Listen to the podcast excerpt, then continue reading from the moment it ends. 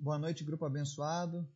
Hoje é dia 19 do 11 de 2022. Mais um dia que o Senhor preparou para nós. Mais um dia em que nós temos o privilégio, a alegria, a oportunidade de falar com Ele e de entregar a Ele nossos temores, nossas dúvidas, nossos anseios, nossas esperanças. Porque Ele sim, Ele sabe o que é melhor para as nossas vidas. E Deus é um Deus justo. Nada do que acontece passa despercebido aos olhos de Deus. E é por isso que hoje nós vamos fazer uma reflexão lá no livro de Abacuque, capítulo 2. E eu recomendo a leitura do livro todo de Abacuque, são poucos capítulos. Se você nunca leu, leia. Eu creio que ele tem muito a ver com o que vivemos nos últimos dias. Ele mostra o desabafo do profeta com relação à, iminência de uma punição para o povo de Deus. Deus estaria usando um governante ímpio para trazer julgamento ao povo de Israel. E o profeta estava interpelando diante de Deus que isso não acontecesse, afinal, o povo de Israel era melhor do que os outros povos ao seu redor.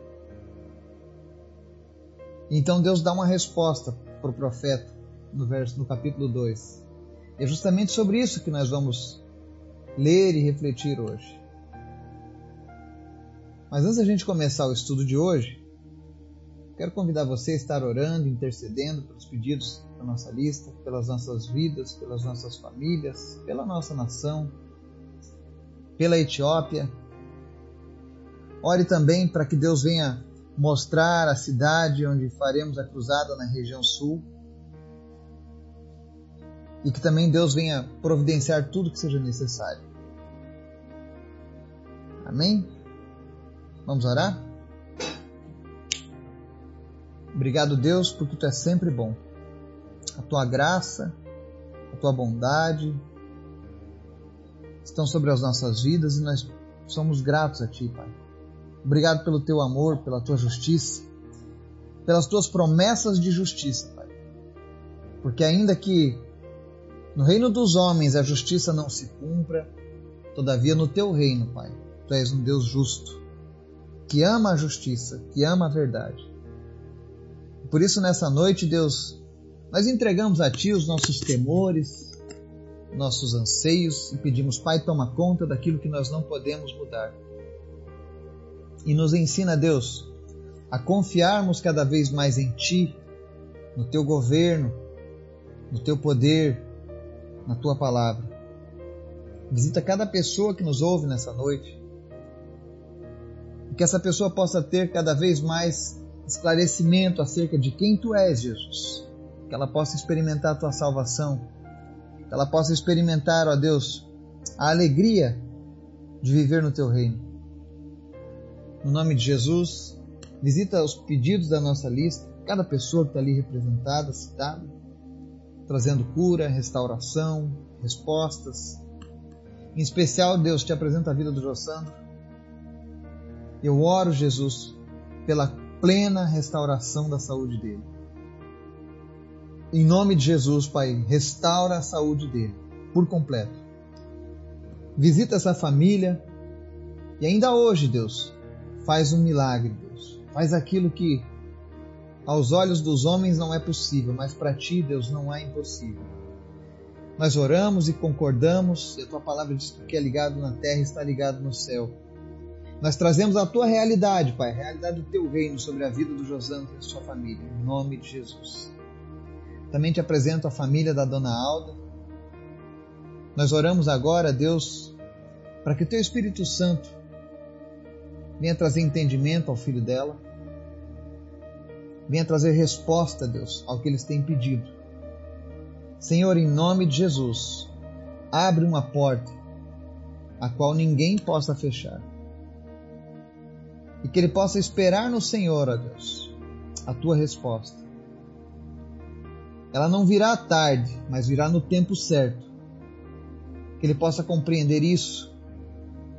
Que ele possa entender que o Senhor atenta os teus ouvidos a cada um dos nossos pedidos. Visita as demais pessoas deste grupo e fala com elas, Pai.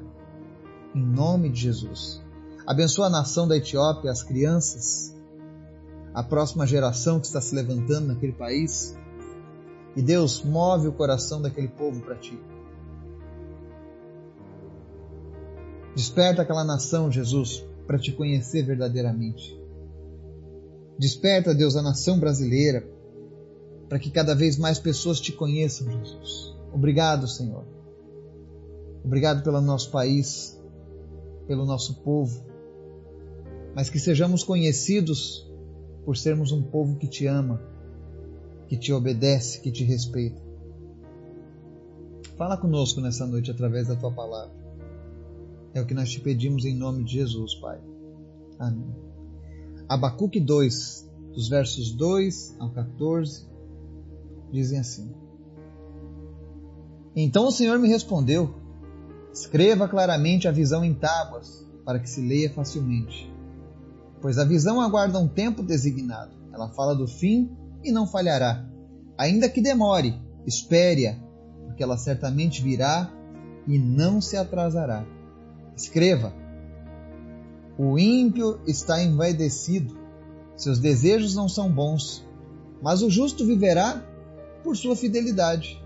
De fato, a riqueza é ilusória, e o ímpio é arrogante e não descansa. Ele é voraz como a sepultura e como a morte. Nunca se satisfaz. Apanha para si todas as nações e ajunta para si todos os povos. Todos estes povos um dia rirão dele com canções de zombaria e dirão: Ai daquele que amontoa bens roubados e enriquece mediante extorsão. Até quando isto continuará assim? Não se levantarão de repente os seus credores? Não se despertarão os que o fazem tremer? Agora você se tornará vítima deles. Porque você saqueou muitas nações, todos os povos que restaram o saquearão pois você derramou muito sangue, cometeu violência contra terras, cidades e seus habitantes. Ai daquele que obtém lucros injustos para a sua casa, para pôr seu ninho no alto e escapar das garras do mal. Você tramou a ruína de muitos povos, envergonhando a sua própria casa e pecando contra a sua própria vida. Pois as pedras clamarão da parede, e as vigas responderão do madeiramento. Ai daquele que edifica uma cidade com sangue e a estabelece com crime. Acaso não vem do Senhor dos Exércitos que o trabalho dos povos seja só para satisfazer o fogo e que as nações se afadiguem em vão? Mas a terra se encherá do conhecimento da glória do Senhor, como as águas enchem o mar. Nem? Eu sempre digo que a Bíblia é mais atualizada que o jornal que será lançado amanhã porque ela contém palavras, ensinamentos, exemplos. E o próprio sábio, Salomão, o homem mais sábio que teve na face da terra, disse: Não há nada novo debaixo do céu e da terra. Ou seja, tudo se repete. Aqui nós vemos no livro de Abacuque, o profeta havia indagado a Deus acerca da punição que Israel sofreria, que Judá sofreria, na verdade. E ele questionava o porquê. Deus iria colocar os babilônios para julgar esse povo. E ainda assim ele não gostava. Claro, ele queria o melhor para o seu povo. Assim como nós queremos o melhor para a nossa nação. Assim como os etíopes querem o melhor para a nação deles. Assim como os americanos querem o melhor para o seu, seu país. O Abacuque, como um profeta do Senhor, ele também queria o melhor para o seu povo, para a sua nação. Mas Israel, o povo santo, Judá, eles haviam pecado contra o Senhor, eles haviam se desviado dos preceitos do Senhor. Ainda que houvessem pessoas que estavam fiéis a Deus, firmes a Deus, contudo a grande maioria estava andando pelo caminho do pecado. E todas as vezes na história em que o povo anda longe de Deus, vem a justiça punitiva de Deus. E não porque Deus quer fazer o mal, mas porque Deus quer reconduzir as pessoas de volta para os caminhos. É aquela história, muitas vezes há um sofrimento maior, muitas pessoas se perdem ali, mas para que toda a multidão não se perca juntamente com ela. É como o povo do deserto. Era uma caminhada de 40 dias que durou 40 anos por causa da teimosia, da rebeldia, do pecado daquele povo.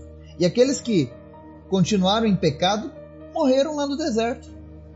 Mas os que eram fiéis a Deus sobreviveram, nem mesmo suas sandálias se desgastaram, nem suas roupas envelheceram. Eles foram cuidados por Deus durante 40 anos. Enquanto 40 anos um grupo estava sofrendo por conta dos seus pecados, o outro grupo estava prosperando em pleno deserto. Isso é o que eu aprendo com a palavra de Deus. Ao longo da história, Deus sempre cuida daqueles que são fiéis. E é isso que ele diz aqui no verso 4. O ímpio está envaidecido, seus desejos não são bons, mas o justo viverá por sua fidelidade. Eu sei que nós estamos agora num momento complicado, não só no Brasil, mas em muitas nações. Muitas pessoas insatisfeitas. Entra governo, sai governo, pessoas estão insatisfeitas sempre. Mas a verdade é que a resposta não está nos homens. A resposta está em Deus. E a resposta de Deus é: se você é justo, viva por sua fidelidade. Fidelidade ao quê? A Deus, a palavra dele. Por que isso? Porque os ímpios estão envaidecidos. As coisas que eles desejam não são boas. O mundo está cada vez mais materialista, cada vez mais ensandecido. E a palavra, mesmo que tenha sido dita acerca da Babilônia lá atrás, ela é uma profecia que ecoa. Porque ele diz assim no verso 5: A riqueza é ilusória, e o ímpio é arrogante e não descansa. Ele é voraz como a sepultura e como a morte. Nunca se satisfaz, apanha para si todas as nações e ajunta para si todos os povos. Hoje o mundo vive um sistema mundial, um sistema ímpio, que é contra os valores de Deus. E que muitas nações têm se ajuntado através desse sistema. E cedo ou tarde esse sistema chegaria contra nós. Mas nós temos que entender aqui que Deus dá essa resposta para o profeta, dizendo: Olha, vai haver uma punição para o meu povo. Mas ele diz: Não se preocupe. Porque aqueles que estão sendo usados para punir o povo, esses ímpios que estão sendo usados agora para trazer esse momento de dificuldade para o povo, ele, ele começa a citar ali no verso 6. Todos, todos estes povos um dia rirão dele com canções de zombaria, ou seja, ai daquele que amontoa bens roubados e enriquece mediante extorsão. Deus está dizendo que as pessoas, os ímpios que vivem dessa maneira, amontoando bens roubados, enriquecendo mediante extorsão. E nós sabemos que o nosso país tem sido atormentado por isso há muito tempo. Mas a palavra deixa claro que um dia se rirão dele com canções de zombaria. Um dia os credores se levantarão. Aqueles que o fazem tremer vão ser despertos. E aí aquele que praticava a impiedade, aquele que praticava a injustiça vai se tornar uma vítima deles. E você vê, pergunta para qualquer pessoa aonde está a Babilônia hoje. Desapareceu. Sumiu na história. Aonde está Israel? Continua lá. Pequenininho. Mas ninguém consegue destruí-la. Porque existe promessa de Deus sobre aquele povo. Assim como existe promessa de Deus para mim e para você. Olha o que Deus diz aqui acerca do governo ímpio, verso 8. Porque você saqueou muitas nações, todos os povos que restaram o saquearão. Ou seja, haverá uma justiça divina com aqueles que praticam a injustiça, sim. Ele segue: Você derramou muito sangue e cometeu violência contra terras, cidades e seus habitantes. Todos aqueles que praticam essas coisas podem ter certeza, sofrerão as consequências da parte de Deus. Não pense você que Deus está dormindo, ou que Deus não está vendo as coisas que estão acontecendo no mundo. Deus está vendo tudo. Deus conhece o coração de cada pessoa. Deus sabe quem está em cada um desses lugares. E Deus, com toda certeza, fará justiça aos seus filhos. Olha o verso 9. Ai daquele que obtém lucros injustos para a sua casa, para pôr seu ninho no alto e escapar das garras do mal. Quantas pessoas tentando pôr o seu ninho no alto, achando que ninguém vai descobrir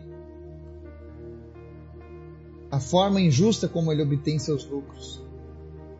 Lembre-se, Ninguém passa despercebido aos olhos de Deus. E no momento certo, Deus trará a justiça. Eu leio esse capítulo da Bíblia e eu vejo a história se desenrolando diante dos meus olhos. Olha o verso 10. Você tramou a ruína de muitos povos, envergonhando a sua própria casa e pecando contra a sua própria vida. Quantas vezes o sistema fez isso? Criando a destruição de povos e nações.